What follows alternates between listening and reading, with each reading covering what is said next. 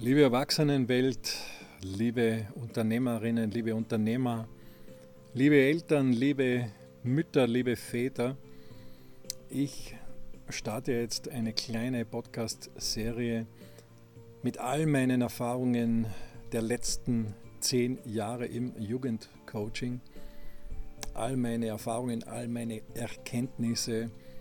Und das soll für Sie eine Möglichkeit sein, einzutauchen in die Jugendarbeit, ins Jugendcoaching.